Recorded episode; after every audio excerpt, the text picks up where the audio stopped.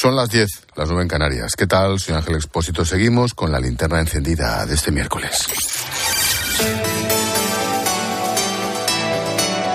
Con Expósito, la última hora en la linterna. Cope, estar informado.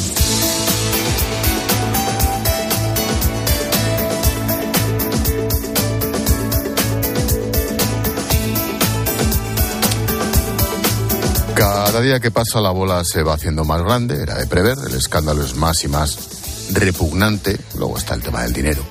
Hablo del caso mediador, la trama de corrupción con extorsiones a empresarios, bueno, extorsiones o participaciones, vete tú a saber, con empresarios en las Islas Canarias. Hablamos de delitos de cohecho, falsificación, pertenencia a organización criminal, tráfico de influencias en la gestión de las ayudas europeas en las islas. Esto es lo que se presenta. Es el caso mediador o el caso Tito Berni, porque el exdiputado del PSOE, Juan Bernardo Fuentes Curbelo, era el presunto líder de la trama y cobraba comisiones a los empresarios para obtener favores en las contrataciones públicas. No es lo mismo extorsionar que cobrar una comisión. Bueno, hablamos de una operación en la que se investigan, además, fiestas, drogas y prostitución. Por si fuera poco, aquello de los seres, los puticlus de la FAFE, siempre les da por lo mismo. Llega otro caso que implica también a los socialistas en este asunto. En este caso concreto, al tal Bernie, es como pieza esencial que dice la juez. Se encargaba de seducir a los empresarios o de gestionarles, los recibía en el mismísimo despacho de diputado del Congreso aquí en Madrid. Vamos a abordar este asunto desde varios enfoques. Quiero empezar con algunos de los audios intervenidos en los teléfonos del mediador, Antonio Navarro, y a los que ha tenido acceso nuestro compañero Juan Baño, jefe de Interior de COPE. Para que veas el nivel de la trama, atento al lenguaje que emplean. Vas a escuchar al mediador hablando con el propio diputado, entonces era diputado. Se nota que nadie se fía de nadie, surgen dudas de lo que hacen los demás, porque los empresarios pagan, pero claro, algunos pagan y no ven que se cumplan las expectativas. Tú ya me conoces, sabes que soy un mentiroso y un loco, pero yo jamás pondré en peligro ni a usted, no voy a nombrar a nadie por teléfono. A mi familia no me la toca a nadie, ¿vale? Y para tu ya, ya, ya. Tú me estás entendiendo, ¿verdad? Lo que te quiero decir, ¿no? Sí, por, por supuesto, por supuesto. Le arranco la piel a tiras. El de le arranco la piel a tiras es el mediador, el del por supuesto, por supuesto, es Tito Berni. Bueno, el lenguaje es demoledor, hablan de familia, casi en plan mafioso, por la familia mata, arranca la piel a tiras. Atento a esto. Y que te quede claro que yo tengo, Juanpe, que aquí el Navarro loco tiene todo guardadito, que yo no, no quito nada. Juanpe es el diputado y el Navarro loco es él, Navarro. Bueno, aquí queda claro que el mediador dejaba todo guardado y bien guardado, por eso grababa hasta lo último, fotografiaba todo, tiene miles y miles de archivos desde hace años. El origen se sitúa en una denuncia del director de deportes del Cabildo por unos supuestos cargos en su tarjeta. Es decir, todo empieza por una estafilla de unos 2.000 euros. En ese momento, Antonio Navarro empieza a tirar de la manta, a desvelar el pastel que hay detrás.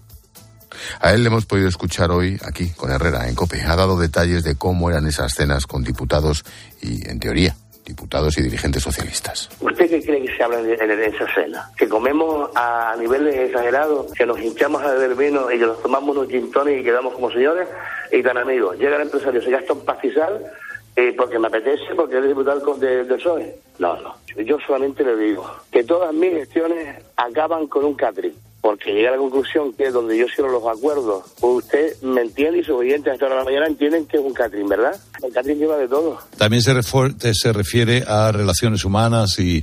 Claro, eh, claro, claro, claro. Ha soltado, además, uno de esos eslóganes que no se le ocurre ni al mejor estratega electoral, ni al mejor director de marketing. Yo solamente colaboraba con el Partido Socialista. Eh, mire, es más, la frase que hay en el, en el expediente es, donde hay una flor roja, entramos donde hay una flor roja, entramos. Se entiende al símbolo, al anagrama del PSOE. Bueno, hablan, cuando dice lo del catering, cenas, reuniones, copas y puticlubs. Yo doy un catering en el hotel, porque en el hotel, porque estamos en la pandemia, tendríamos que estar todo el mundo a las 12 de la noche en el hotel. Correcto. Don Carlos, el catering lleva de todo. También se, refor- se refiere a relaciones humanas. Esas y- relaciones humanas Ah, a las claro, que claro, antes claro, se claro. refería el, el susodicho. ¿Qué dice, ¿Qué dice el Tito Berni? Bueno, hoy le hemos escuchado por primera vez en la televisión canaria. Negaba haber recibido un céntimo de nadie, decía que no extorsionó a ningún ganadero. Tengo mi conciencia tranquila, jamás he extorsionado a nadie, no formo parte de ninguna organización criminal, no soy el cabecilla de ninguna banda de dejar trabajar a la justicia, por supuesto. Este escándalo va más allá de lo que digan unos y otros, porque las famosas fiestas y encuentros con prostitutas las hemos visto a través de las fotos que se han publicado estos días.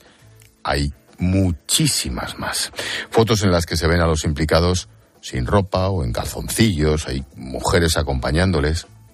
Sin embargo, él, Juan Bernardo Fuentes, dice que es víctima de un engaño. Empezó a alojarse eh, en de la hora de Dujo, que algo perseguía. Me toca en, en la puerta de la habitación, que yo estaba durmiendo, y me dice, vente que quiero presentarte a unas amigas. Llego allí y mi sorpresa es cuando veo una foto mía que me falta la camisa, tengo el pantalón puesto, afortunadamente. He pedido perdón a mi familia, eh, me arrepiento completamente de, de- de haber hecho eh, esos actos, pero vamos, que, que- no voy a club de alternes, que no hago comilona y que no consumo sustancias estupefacientes.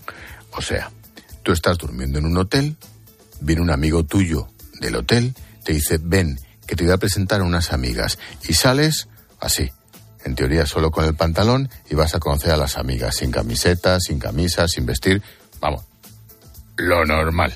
Bueno, es inevitable pensar en las consecuencias políticas, estamos a un par de meses de las elecciones, primero autonómicas y municipales, luego las generales. Claro, lógicamente las miradas se dirigen a Ferraz, el diputado era del PSOE. La dirección del Grupo Parlamentario Socialista, Pachi López, ha enviado un mensaje a sus diputados en el que dice que actuarán con rapidez y les anima a querellarse contra los medios de comunicación, pues que se les acuse así en principio y de manera, al parecer, sin pruebas. Detalles, Ricardo Rodríguez. Buenas noches. Buenas noches. Ante el nerviosismo desatado en las filas del PSOE por el escándalo, Pachi López ha tirado de la estrategia de intentar matar al mensajero. Así, la dirección del grupo ha hecho llegar un SMS a todos los diputados, poniendo los servicios jurídicos a su disposición en defensa de la honorabilidad de quienes hayan sido relacionados con el apodado Tito Berni, según interpreten de forma injusta e intencionada. Lejos de asumir errores, el mensaje del portavoz mantiene por un lado la advertencia de que actuará con igual contundencia contra aquel que haya podido cometer actos como los que supusieron la expulsión de Juan Bernardo Fuentes. Por otro, se solidariza con los que están sufriendo un acoso intolerable y ofrece su ayuda en las medidas legales que quieran ejercer. Para ello, les anima a recopilar toda la información sobre estos señalamientos, medio, autor, fecha, soporte y, si es posible, una copia del mismo. Precisamente, COPE ha venido haciéndose eco en las últimas horas del malestar de la bancada ante un clima de sospecha generalizada propiciado por sus propios jefes. El caso mediador, todo pinta, no ha hecho más que empezar. No estamos ante la historia de uno, de dos, de tres chorizos, en este caso de Fuerteventura. Estamos ante un grupo perfectamente organizado desde hace al menos tres años. Y lo que nos queda. Tiempo de tertulia con Carmelo Encinas y con Alejandro Requeijo.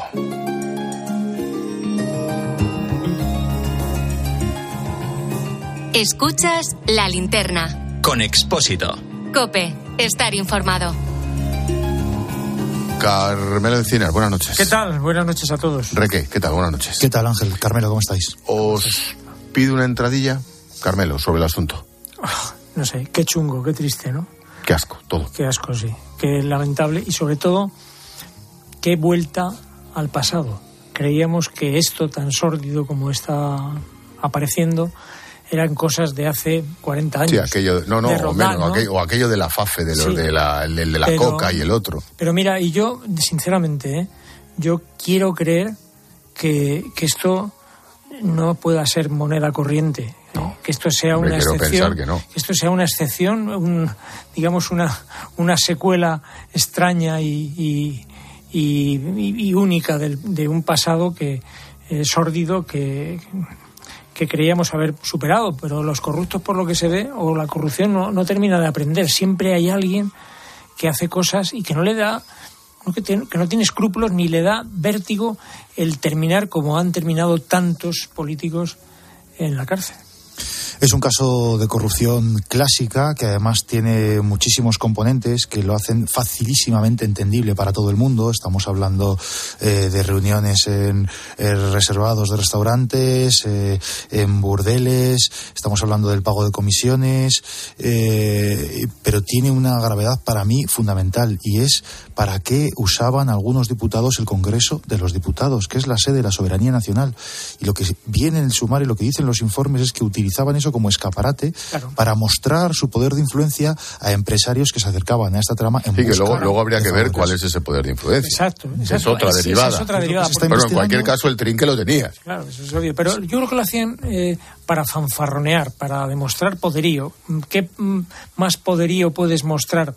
a determinadas personas que, que, les puede, digamos, eh, mm, obnubilar. obnubilar, efectivamente, pues que, que, el Congreso de los Diputados, la, la Cámara eh, con toda su puesta en escena. Bueno, luego es verdad que a lo mejor pues estos empresarios era, estaban siendo poco menos que timados, aunque ojo, a lo, a lo mejor también hay corruptores y corrompidos. ¿eh? Te hemos cortado, No, simplemente que estamos eh, al principio de una investigación. A partir de ahora, cada uno jugará sus cartas y cada uno utilizará sus eh, líneas y sus estrategias de defensa. Lo estamos viendo muy claro en el caso del conocido como mediador de Navarro Tacoronte, que ya ha desplegado una batería de acusaciones, eh, puso sus teléfonos móviles a disposición del juzgado y eso ha permitido apuntalar las acusaciones con un aluvión de fotografías, de mensajes. Creo que es un caso que lo tiene todo porque puede marcar los próximos meses antes de las elecciones, porque ayuda a que eh, el Partido Popular neutralice cualquier intento por parte del Partido Socialista o del Gobierno de atacarles por la vía de la corrupción y porque además creo que pone en un aprieto al Partido Socialista en algunas de sus banderas, como por ejemplo eh, el respeto a la mujer, la lucha contra la prostitución. Y hay un detalle que yo no me gustaría pasar por alto, que es la rápida gestión que tuvo el Partido Socialista a la hora de expulsarle, a diferencia de otros casos pretéritos, y según lo que estamos conociendo de esa conversación que se produce entre Santos Cerdán, el hombre fuerte del Partido Socialista y muy ligado a Pedro Sánchez, él ya le dice al diputado, hay fotos. Claro, yo me pregunto, ¿cómo lo saben? ¿Cómo lo sabían en esos momentos?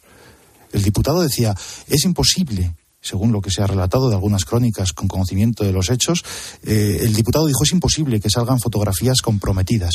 Y Santos Cerdán dijo, sabemos que hay fotos, según esas crónicas. Yo me pregunto, ¿Cómo lo sabían a esas horas? Bueno, ojalá se tuvieran, tuvieran la información eh, suficiente para levantar este o cualquier otro caso. Quiero decir, a mí no me parece mal que tengan, que tengan información eh, en el Partido Socialista. Lo que me parece mal es que eh, no hubieran vigilado que este tipo de cosas pueden pasar además en el grupo parlamentario, o sea, usando el grupo parlamentario. Sí, yo, mi duda en ese sentido. Mm, veremos si son 5, 12 o 15 que saldrán, que fueron a cenar, cuando menos, a no ser que haya más fotos y aparezcan en más sitios, que esa es otra. Yo no sé quiénes son ninguno de ellos, que no se ponga chulo Pachi López con lo de las denuncias, porque si yo digo, si me llegan los nombres y digo los nombres que fueron a la cena, no se me puede creer nadie, allá luego cada cual. Pero la cuestión es, ninguno del grupo sabía lo que se dedicaba este tío o sospechaba u olía algo? Por favor. ¿Qué somos? ¿Gilipollas?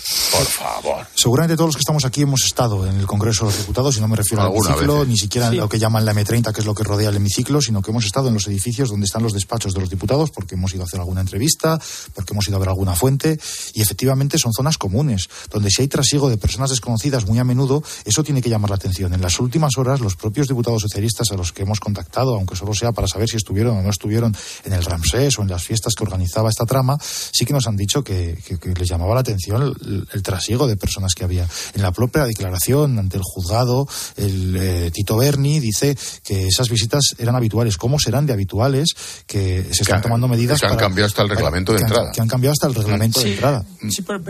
muy breve que tengo preguntas. muy rápido.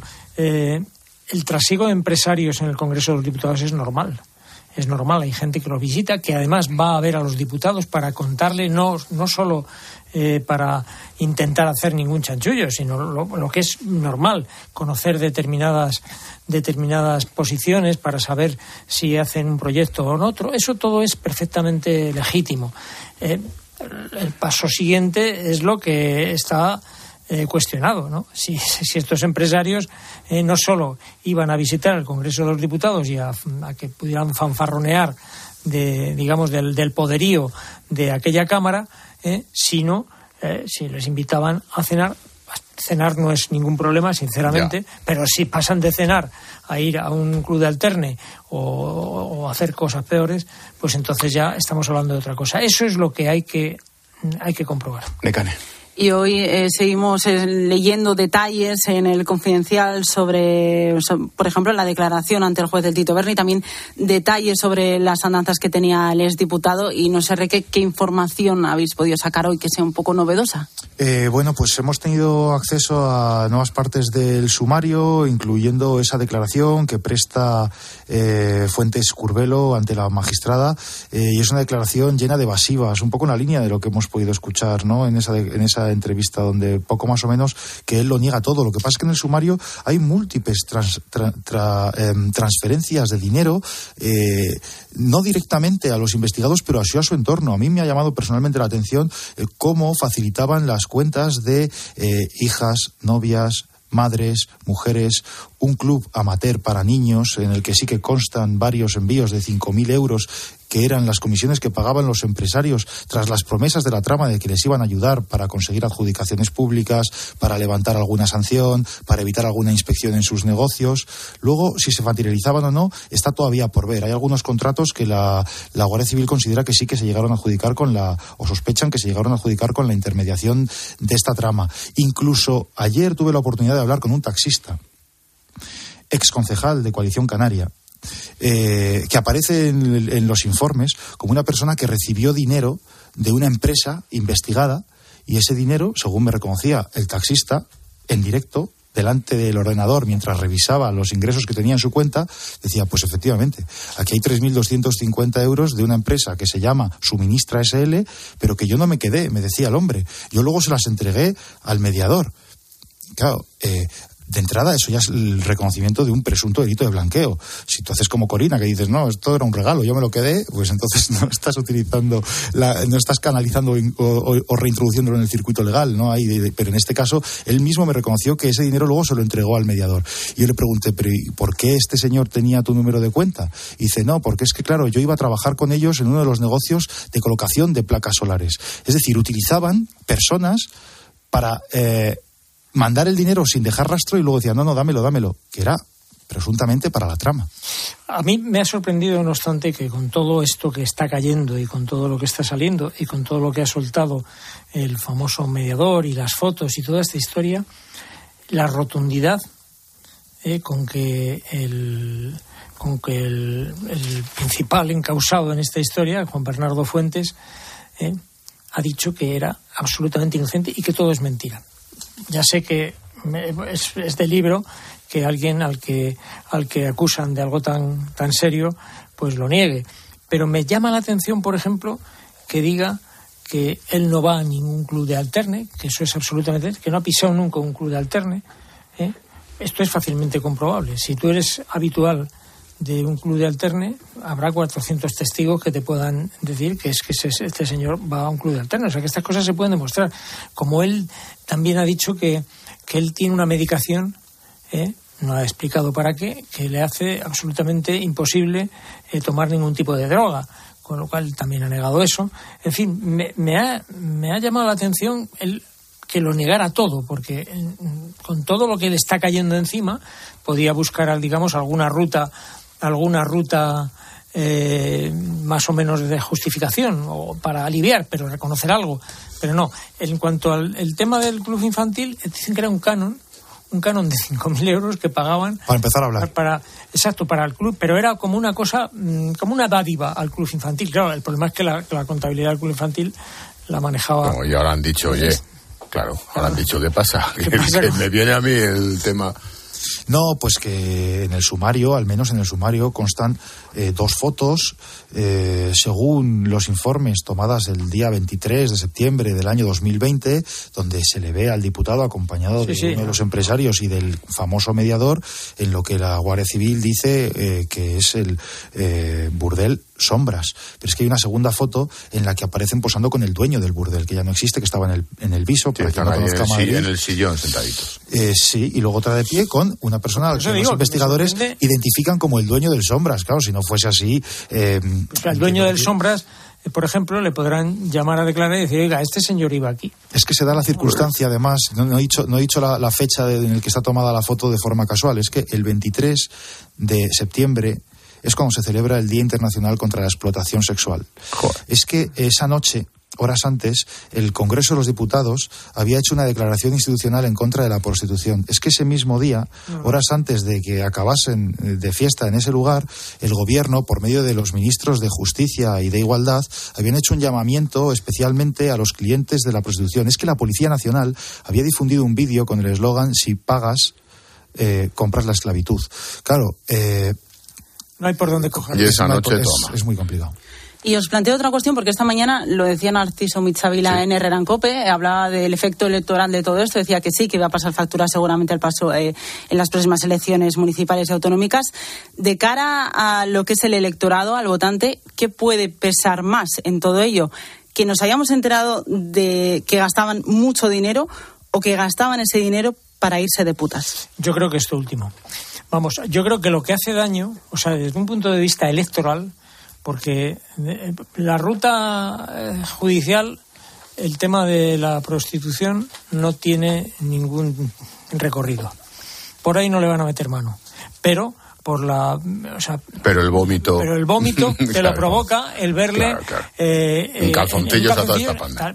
que, es, lo que pasó con Roldán. Acordaros te acuerdas la gente recuerda por qué cuál era el negocio de Roldán ¿Y por qué le imputaron? Yo sí me acuerdo la rehabilitación de las casas, pero nosotros que lo sabemos. Nosotros que lo estábamos en la pomada. pero eso la gente no se acuerda. Se acuerda de ver a Roldán con su barriga en calzoncillos en aquel, con aquellas señoras.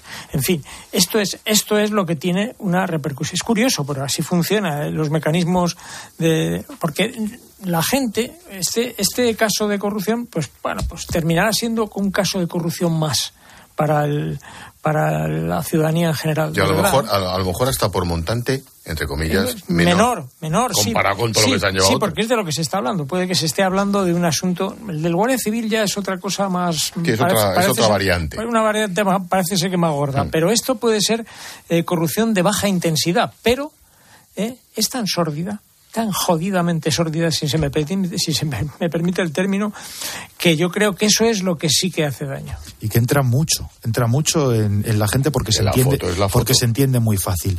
Eh, yo creo que sí que puede tener repercusión al menos en Canarias.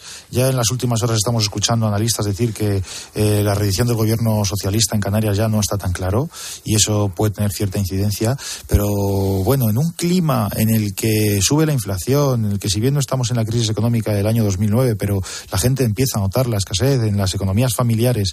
Eh, si esto está muy presente en la agenda política, y estoy convencido que el Partido Popular no lo va a desperdiciar, eh, bueno, sí que puede hacer cierta mella, siendo verdad que la corrupción había descendido drásticamente entre las preocupaciones. Lo que nos lleva a una conclusión, además de que los, partidos, por la cuenta que les tienen, tienen que ponerse siempre al frente de la manifestación.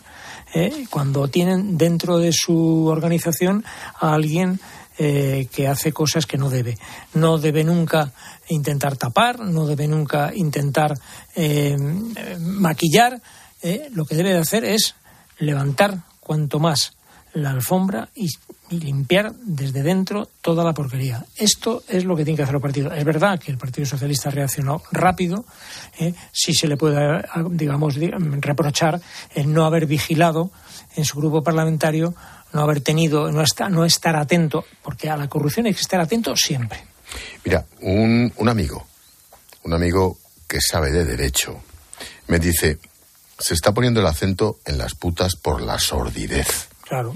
Pero desde el punto de vista penal, Nada. el delito de verdad se comete en la cena, que es donde se procedería al acuerdo. Claro. El resto de la celebración inmoral y repugnante. Ojo que lo de la cena no es irrelevante no es irrelevante, ahí probablemente sea donde se haga el concierto, para luego eh, algo que tiene que ver con dinero B, eh, con no declarar a la Hacienda, con tráfico de influencias, porque esto luego iban a consejerías para lograr favores para esas empresas. Por supuesto, estamos hablando de cohecho, estamos hablando de un presunto delito de blanqueo, y todo ello al haber dos o más personas que se conciertan para tomar una decisión, eh, conforma, según lo que dicen los informes, una presunta organización criminal. o sea que la pena puede ser alta. Yo tengo dudas de todas formas, de que lo que es en el transcurso de la cena, donde hay eh, 20 personas prácticamente, entre unos y otros, eh, se vaya. Pero si todos van a lo mismo. Bueno, ya, no. Es que de los 20 hay unos cuantos empresarios. Sí, sí, ¿eh? pero yo no creo que ahí se cierre nada en la cena. Y la cena es, vamos a llamarlo entre comillas, con todo. La celebración. Es, es una cena de hermandad, vamos a ponerlo entre comillas, con, toda. Con, con, toda, con todo el sarcasmo imaginable. ¿eh? Pero no creo que ahí se cierren los negocios eh, concretos, vamos. Mm, permitidme, a ver si me da tiempo esto antes de, de irme a la publi. El gobierno carga contra Ferrovial, la multinacional constructora española, por plantear el traslado de su sede social de Madrid a los Países Bajos, No les ha sentado nada bien. De hecho, varios ministros han salido en tromba contra la constructora. Nadia Calviño, por ejemplo, ha llamado a su presidente, a Rafael del Pino, para decirle que la decisión no tiene ningún fundamento y que supone una falta de compromiso con España a la que Ferrovial le debe todo. Es lo que dice Calviño. En la misma línea también se ha pronunciado la otra vicepresidenta, Yolanda Díaz. Lo que le he expresado es el rechazo y la falta de comprensión por una decisión que, francamente, es que es incomprensible, teniendo en cuenta que es una empresa que le debe todo a España.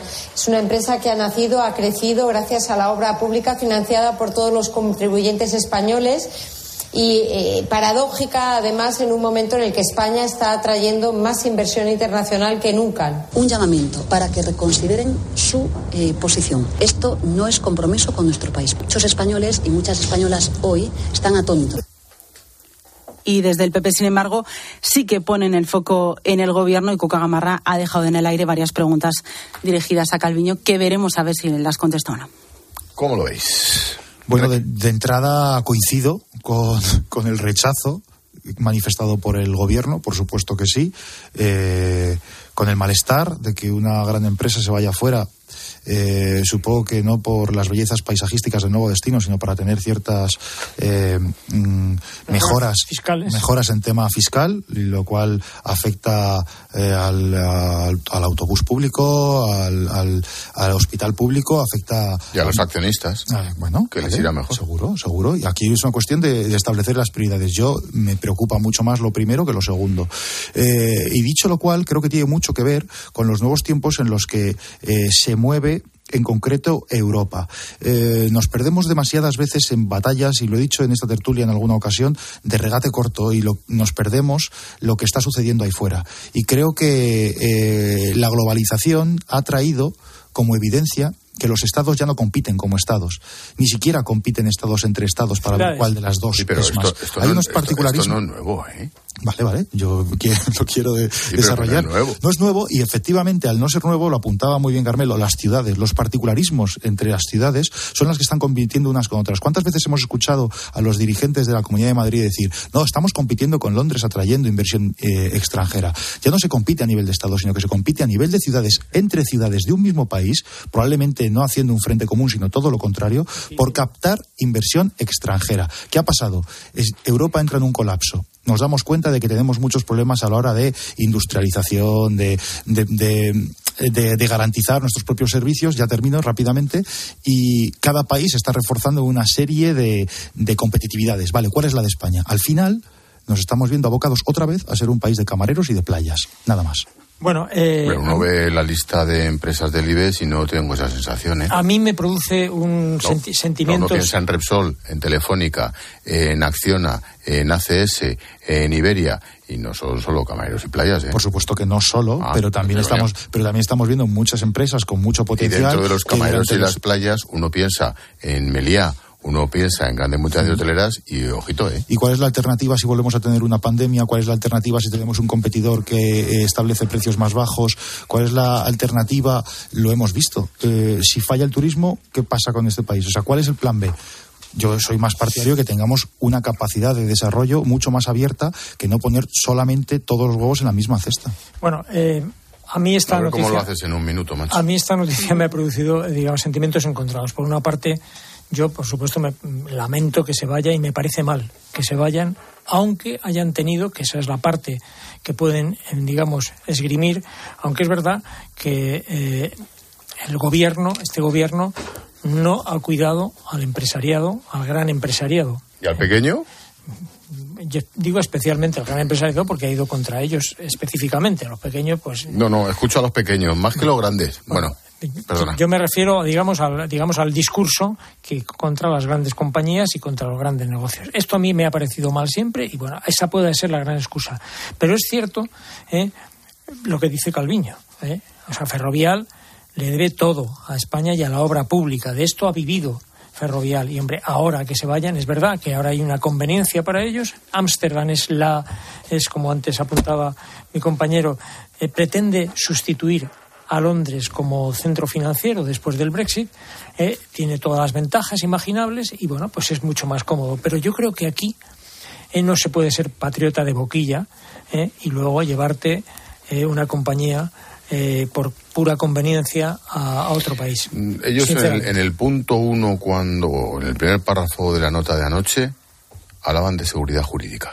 Sí, bueno, pero puede ser una gran excusa. Yo no creo que España, sinceramente, yo no creo que España tenga un problema de seguridad jurídica. No la tiene. Es verdad que, hombre, es bastante. El, di- el- el discurso, el último discurso, el discurso último del, del gobierno sobre las empresas del IBEX o de las grandes empresas, es verdad eh, que puede, digamos, eh, espantar.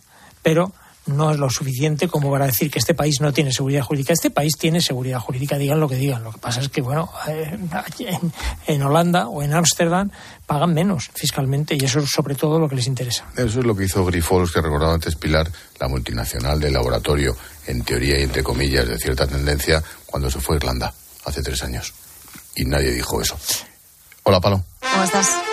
Mensajito de línea directa. Vamos a hablar de tranquilidad también y de algo- que nos va a costar poquito. Mira, ¿hay algo que te dé más tranquilidad que conducir tu coche eléctrico asegurado por línea directa? Bueno, porque son líderes en eléctricos y por eso te dan un todo riesgo con franquicia para coches eléctricos e híbridos enchufables por solo 249 euros. Y además ahora puedes asegurar tu moto eléctrica por solo 119. Vete directo a lineadirecta.com o llama al 917-700-700. El valor de ser directo. Consulta condiciones. Estás escuchando la linterna de Cope. Y recuerda que si entras en cope.es, también puedes llevar en tu móvil las mejores historias y el mejor análisis con Ángel Expósito. Elegir Grana Padano es abrazar los valores italianos que lo hacen único. Porque en el sabor de Grana Padano se encuentra el sabor de Italia, la emoción de compartir un sabor que enamora al mundo entero. Grana Padano, un sentimiento italiano. A la hora de alquilar, ¿experimentas el pánico de elegir el inquilino adecuado? ¿O confías en la selección de un inquilino solvente y fiable a los especialistas en protección a propietarios? Cada día somos más los que disfrutamos de la protección de alquiler seguro. Llama ahora al 910-775-775. Alquiler seguro. 910-775-775. Escuchas Cope. Y recuerda, la mejor experiencia y el mejor sonido solo los encuentras en cope.es y en la aplicación móvil. Descárgatela. A la hora de alquilar, ¿experimentas el pánico de elegir el inquilino adecuado? ¿O confías en la selección de un inquilino solvente y fiable a los especialistas en protección a propietarios? Cada día somos más los que disfrutamos de la protección de alquiler seguro. Llama ahora al 910-775-775. Alquiler seguro. 910-775-775. Soy Aida, de Carglass. ¿Sabías que pedir tu cita online es súper fácil? Entra directamente en carglass.es, introduce la matrícula, elige tu taller más cercano, día y hora y listo, reserva hecha. Carglass cambia, Carglass repara. Desde la orilla, el mar se siente así. Desde dentro, así. Cuanto más nos acercamos, más sentimos. Cupra León híbrido, más cerca de la carretera. Con etiqueta Eco por 260 euros al mes con MyRenting. Entrada 6.690 euros. Infórmate en cupraoficial.es. Dos cositas. La primera, me he quedado tirada y has tardado en venir a por mí. La segunda, yo me voy a la mutua. Vente a la mutua y además de un gran servicio de asistencia en carretera, te bajamos el precio de tus seguros, sea cual sea. Por esta y muchas cosas más, vente a la mutua. Llama al 91 555 5555 91 555 5555. Condiciones en mutua.es. Sigue toda la actualidad de nuestra diócesis. Te la contamos los viernes desde la una y media del mediodía en El Espejo, en Mediodía Cope. Todo cobra allí un significado especial. La oración del Padre Nuestro y la... Y los domingos, desde las 10 menos cuarto de la mañana, también toda la información en Iglesia Noticia.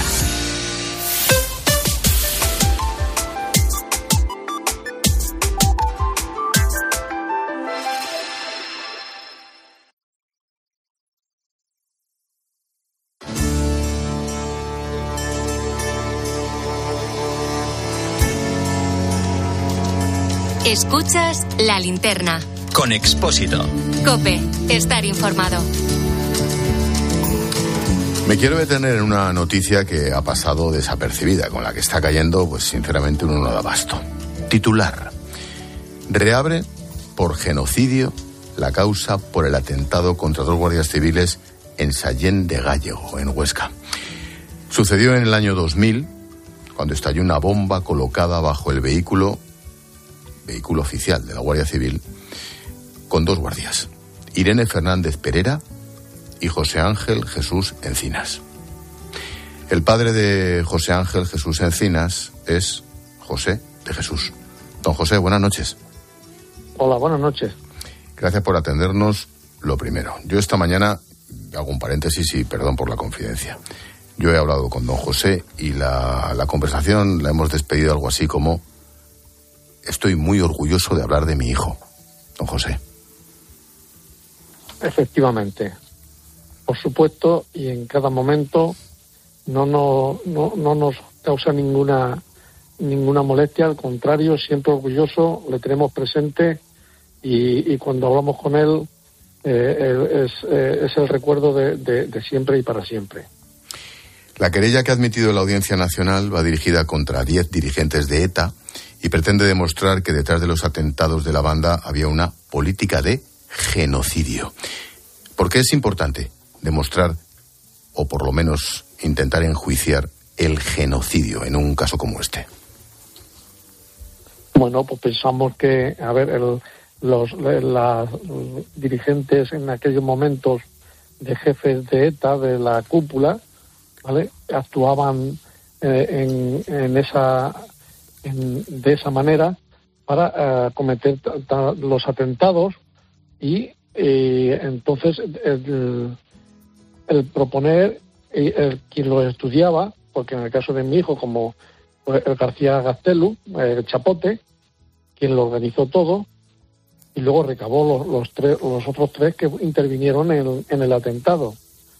Y se, se, llevó a cabo por eso el genocidio eh, de lo cual pues a, a la asociación española que, que, ha presentado la querella pues la verdad es que nos encontramos muy muy satisfechos de ello. Y más que nada porque tan, se quedan otros 327 asesinados que, que para que no prescriban como mm. están como tratan de hacerlo y que se esclarezcan claro.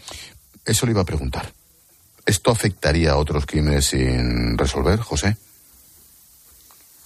pienso desde mi modesta pensamiento creo que, que sí que afectaría, puesto que son muchos los, los asesinatos y los atentados que, que, ha habido, que aún están sin resolver y que de esos tantos como he comentado anteriormente son 327, pienso que el, el imputar a todos estos jefes de ETA que estaban por aquellos por aquellos entonces cuando se cometieron, pienso que debieran de, de declarar y, eh, y cooperar y resolver todos estos atentados que aún no han sido esclarecidos, claro. Una última cuestión. Mm, ¿Cómo, ¿Cómo llevan ustedes, las víctimas del terrorismo, las familias de aquellos asesinados, cómo llevan ustedes el relato, la política? En cierto sentido, como que no ha pasado nada. Efectivamente.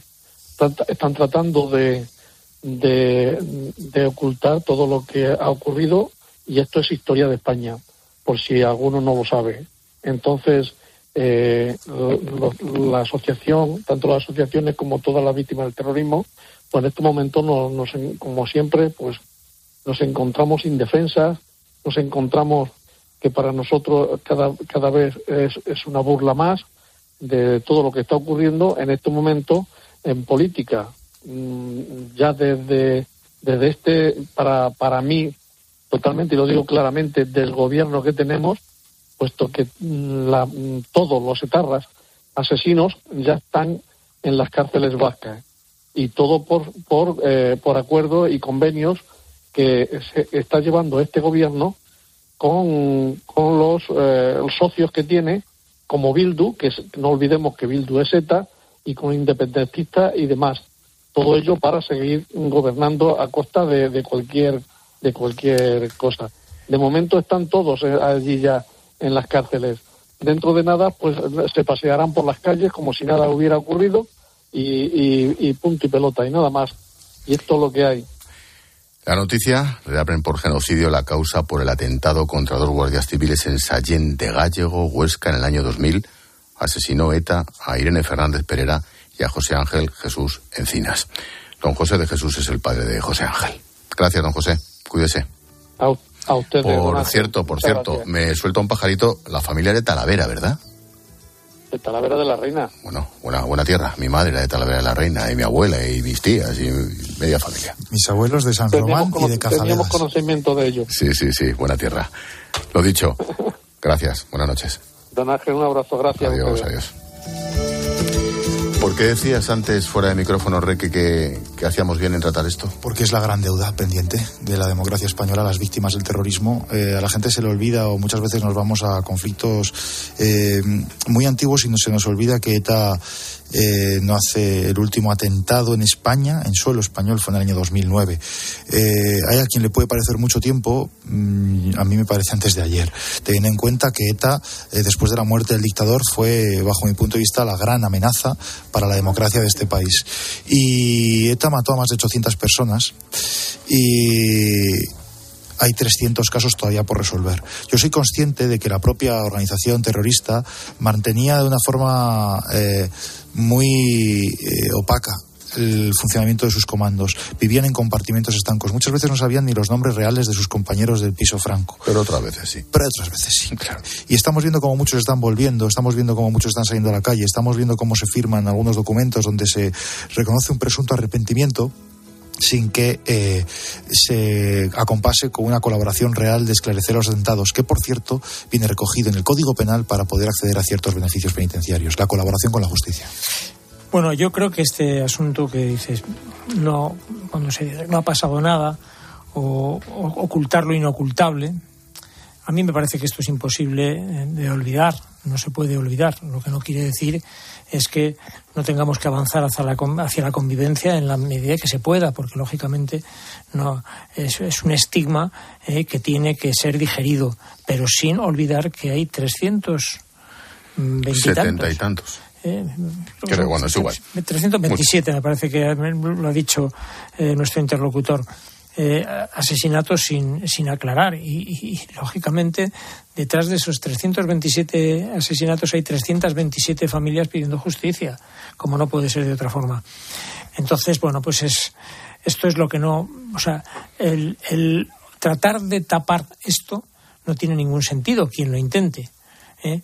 Esto, es, eh, esto es incompatible con avanzar hacia la convivencia y tratar de ser cada día eh, digamos, más, eh, más, estar más a favor de que el País Vasco y, el resto de España, digamos, vaya eh, asimilando su historia de una forma razonable y se pueda convivir. Desde luego, desde que desapareció ETA, esa es la prueba del algodón, hace, bueno, desde que dejó de matar en el 2009, han pasado pues 13 años, ¿no? el País Vasco ha dado un cambiazo brutal o sea, quiere decir que como poco en el País Vasco tendrán que los propios vascos tendrán que entender el tiempo que les ha hecho perder de felicidad y de prosperidad ¿eh? esta banda asesina que nos amargó la vida durante décadas. El problema, el problema son las víctimas. Y el problema es la justicia. Y el problema es que aquí paz y después gloria. Para trescientos y pico casos, entre ellos los dos que hemos mencionado. Y el orden.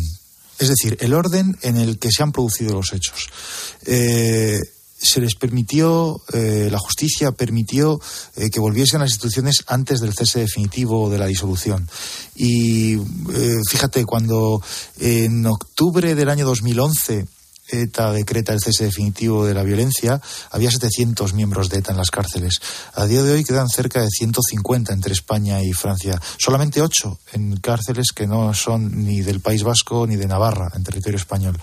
Quiero decir que me da la sensación de que el orden en este caso era importante y se ha invertido. Solamente una puntualización. Es evidente que las víctimas, los más los que más han sufrido son los que han perdido a personas queridas. Esto, esto no hay ninguna duda y no trato de compararlo, pero víctimas fuimos todos. En distintos niveles, pero fuimos todos. Pues hombre, A- a algunos- bastante distintos No, niveles. sin lugar a duda. A algunos nos volaron la fachada de, de- Ya. de- de casa. Ya. Algunos eh, lo tuvimos bien cerca. Algunos, algunos estuvimos Yo no, me, yo no me atrevo a meterme bueno, no, no, no, no, no, pero yo, yo simplemente digo que, por eso he, he dicho al principio que no trato de comparar el nivel de dolor a perder un ser querido, esto es, es incu- incuestionable, pero que víctima fue todo el país. A todo el país nos costó, nos costó miedo, nos costó terror, nos costó, nos costaron recursos ¿eh? y algunos, ya digo, yo estuve durante años mirando debajo de mi coche porque me lo recomendó la Guardia Civil. Julio César Herrero, buenas noches. Hola Ángel Expósito. ¿Qué pasa? Hola Carmelo Encinas. ¿Qué tal, guapo? ¿Cómo vas? Eh, ah, muy espectacular. Hola Al- Alejandro. A ver, César, ¿cómo estás? Bien. Bueno, el Ministerio de Universidades ha publicado la orden para la obtención del título de maestro de primaria. En el plan de estudios, quienes quieran ser maestros deberán estudiar género, diversidad sexual y, abro eh, esto, comillas, acciones hacia la transformación de las condiciones socializadoras existentes desde una perspectiva crítica de género. Las Espera, que tengo que leerlo otra vez. Eso tío. no lo he entendido. pues tenéis Acciones. que- pues la primera pregunta es que me expliquéis qué es esto. Acciones hacia la transformación de las condiciones socializadoras existentes desde una perspectiva crítica de género. Bueno, imagino que no sabéis qué es esto, ¿no? No. Eh, Alejandro. Eh, tiene que ver, César, quizá con el mm, facilitar que los menores que manifiesten, como las niñas de Sallén, eh, como la niña de Sallén que pidió a sus compañeros que, se, que le llamasen Iván, eh, lo tengan más fácil y ayudarles. Es probable, pero se podría haber dicho de forma más sencilla. Más sencilla, sí. Eh, ¿A vosotros parece que es- todas estas cosas es lo que toca en un plan de estudios de maestro de primaria? ¿Empiezas tú, Carmelo, o empiezo yo? Sí, empieza tú, empieza no, no, le toca a Empieza- Carmelo. Empieza tú, Carmelo. Ah, bueno, bueno, como queráis. No, empiezo yo, empiezo Que yo. No, no tengo, empieza no tengo problema. Eh, yo estoy a favor y, y- y lo explico. Eh, creo que la sociedad está dando pasos hacia el reconocimiento de distintas realidades también en los menores. Y creo que eso se queda cojo si no eh, se ayuda a que los chavales lo hagan en un entorno favorable. Y los colegios a veces son ecosistemas muy crueles, donde los profesores se dan perfectamente cuenta de lo que pasa y vale ya de que se inhiban. En este caso y en otros muchos, de acoso escolar, de bullying, de hacerles pasarlo mal a los niños por la cuestión diferencial que sea. Yo doy clase en una universidad, como sabes, y, y el que está ahí arriba, eh, delante de la pizarra, se da cuenta absolutamente de todo, absolutamente de todo. Las caras, las risas, el que se queda solo, el que nunca tiene compañeros para hacer un trabajo, y por lo tanto eh, estoy a favor. Y eso que son de veintitantos, Sí. imagínate los niños. Pues sí, todos recordamos en nuestra niñez a algún chaval o, ¿eh? o alguna niña. En mi caso, yo estaba en un colegio que solo eran chicos, entonces no había, digamos, colegios mixtos, eh, al que de alguna manera ¿eh? se le torturaba. Se le torturaba porque era gordo, porque era flaco, porque era bizco, eh, porque tenía un determinado defecto o por lo que fuera. Eh, ya no cuento, o sea, los chavales que podían tener, ser afeminados o podían ser, en fin, que podían tener, digamos, podían mm, proyectar alguna imagen que no era lo conveniente. Entonces, a mí me pareció siempre absolutamente terrible cómo debía de ser la vida de esa gente, de esos chicos a los que, a los que cruelmente, cruelmente se les estaba eh, estigmatizando permanentemente. Porque la verdad es que en los colegios, en los colegios, eso ocurre con una frecuencia asombrosa. Yo creí que se había avanzado algo, por lo que veo no se ha avanzado ¿Sabes lo nada. que pasa? Que yo creo, mm, es- a lo mejor me anticipo, y, pero quiero meter un paréntesis, aparte de los colegios, por supuesto, es que el tema de las redes lo ha complicado todo. lo ha multiplicado. duda, pero lo por infinito. Exponencialmente. Te persigue, Por hasta, infinito. te persigue hasta casa. Entonces, voy a, voy a eh, enlazar con lo que decía Alejandro. Sí, y es que siempre he creído que el profesorado, siempre sentía que el profesorado se inhibía de esa, se inhibía. Y a mí, francamente, no me parece que se pueda inhibir ¿eh? y no me parece que sea imposible o que sea difícil detectar ese tipo de comportamiento. Detectar no, es que una cosa es el profesorado y otra cosa es el colegio. Ese es otro debate, me parece. Mm, Julio, no sé por dónde vas. Bueno, entiendo entonces que sois partidarios de que los maestros también están para esas cosas. Eh, ¿Por qué no incluir entonces esos contenidos también en los planes para quienes se imparten no solamente en primaria, sino pues en secundaria, en bachillerato? Con 13, 14, eh, 15 años. Porque si- yo no, no tengo muy claro que tenga que ser una materia a estudiar, a... No, no, está hablando, está hablando de la formación del profesorado, ¿eh? Sí, sí. Ah, ah, perdona, perdona. Eh, ya, buena pregunta. ¿por qué? Pues, ¿Por qué a los de sí, primaria sí. sí, y a los de 14 años no? Sí, sí, sí. eh, pues, Más. No lo sé, yo Si creo me que apuras, más. Te voy a decir una cosa. Yo es que creo que, fíjate, lo dejaba, lo dejaba un poco abierto eh, Julio ahí, eh, el- y es si deben estar para eso. Y es verdad que a mí me genera dudas. Es decir, yo no tengo claro que un profesor tenga que ser un policía o tenga que estar todo el rato detectando, porque además a ciertas edades incluso se expone a cierto riesgo. Incluso. No, pero es verdad, Pero- pero, es pero verdad sí que al tiene, menos tiene- alertar. tiene- Alejandro, es tiene el una torre de vigilancia Claro. que no tiene mucha Eso. Incluso Ya, la familia. Claro, es el mejor sensor. Claro. O sea, es verdad que es teórica, en teoría no es su obligación. ¿eh? Y tú dices, Y no es puede- policía. no es policía, efectivamente, no es un agente. Pero em, que eso ocurra en una, en una clase, en un aula, ¿eh? sí que lo que ocurre en un aula es responsabilidad del profesor. Y por tanto, si hay una distorsión de esta naturaleza que de alguna manera provoca un- una presión brutal sobre uno de los alumnos, ¿eh?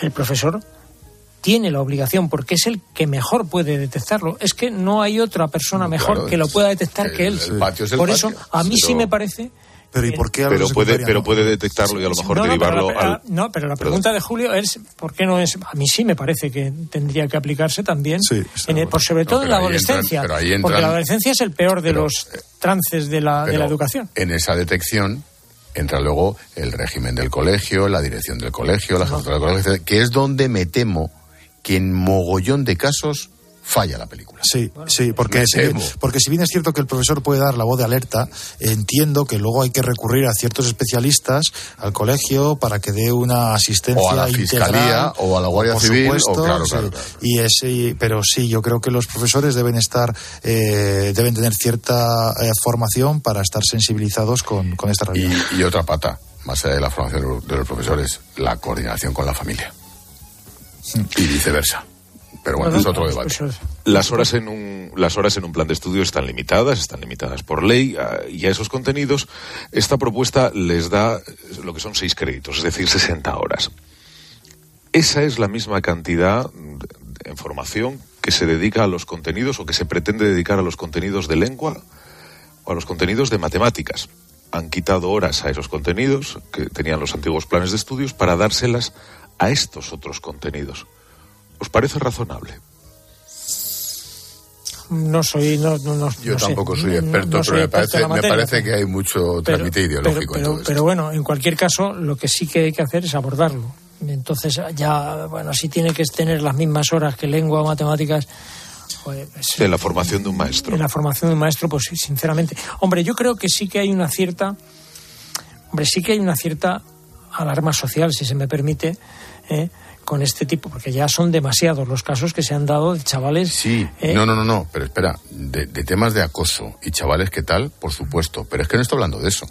está hablando de acciones hacia la transformación. Diversidad de- sexual, género, Y, eh, Bueno, pero Ojo, es que el tema de las chicas en Cataluña El tema del sexo de una de ellas seguro que influye. Y el tema del idioma también. Bien, sí. Y eso no entra en la condición sexual. a mí- es otro ah, tipo pero- de acoso, pero a mí sí ¿eh? me- pero a mí sí me parece que el tema de la, de la condición sexual, Sí, ¿y el, del- y el del chaval autista? bueno, sí, sí, sí, sí estoy de acuerdo. No, es decir, que, que- que- que- es mucho más amplio. Pero, pero bueno, claro que es mucho más ¿Y por qué amplio. no se forma, por ejemplo, en vez de socializar por diversidad sexual, socializar por problemas No, cerebrales? No, no, pues absolutamente de acuerdo. Si no tengo ninguna duda. Porque es ideología. Lo que, lo que- bueno, sí, ahí. Pero eh, entonces, No, pero entonces eh, ¿en qué lugar dejáis al maestro? ¿Qué, qué tiene que hacer el maestro? No, pero yo lo que entiendo es que esto, eh, evidentemente, aquí ha habido un cambio y no está muy presente en todas las capas de la sociedad.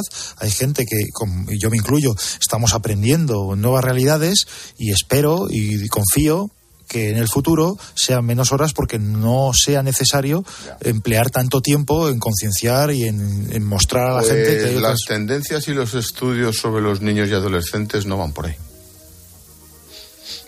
que van a peor.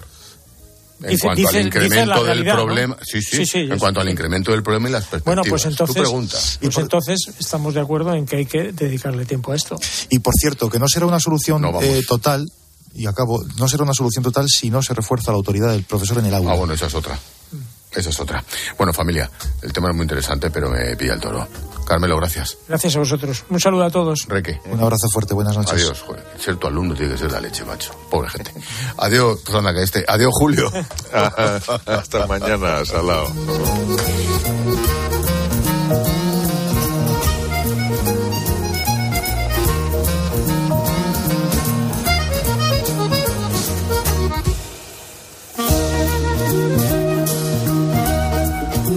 Expósito.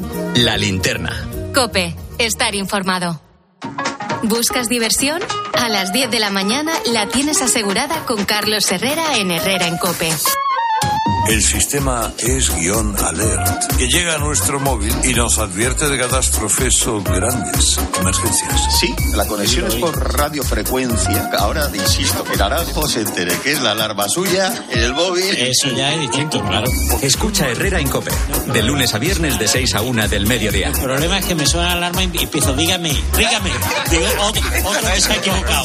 Será verdad. Con Carlos Herrera.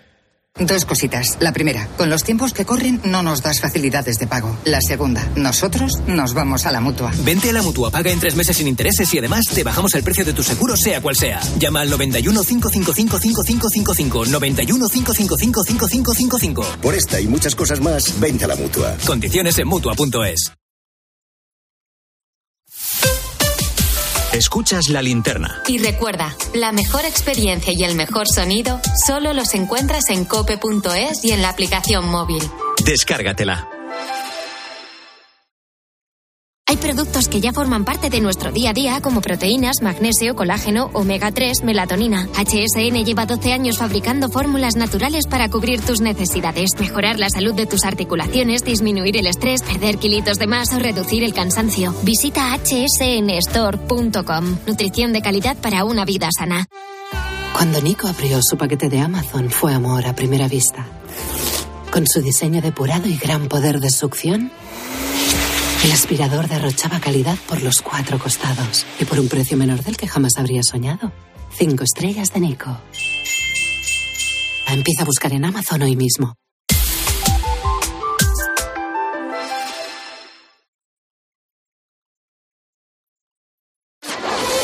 Línea editorial. Cadena Cope.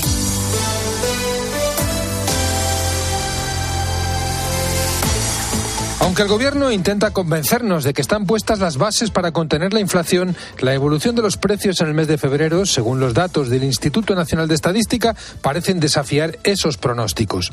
La rebaja del IVA en algunos alimentos básicos no parece estar teniendo el efecto deseado, dado que el precio de la cesta de la compra sigue subiendo, entre otras razones por el desplome del sector agroalimentario y el alza de las exportaciones.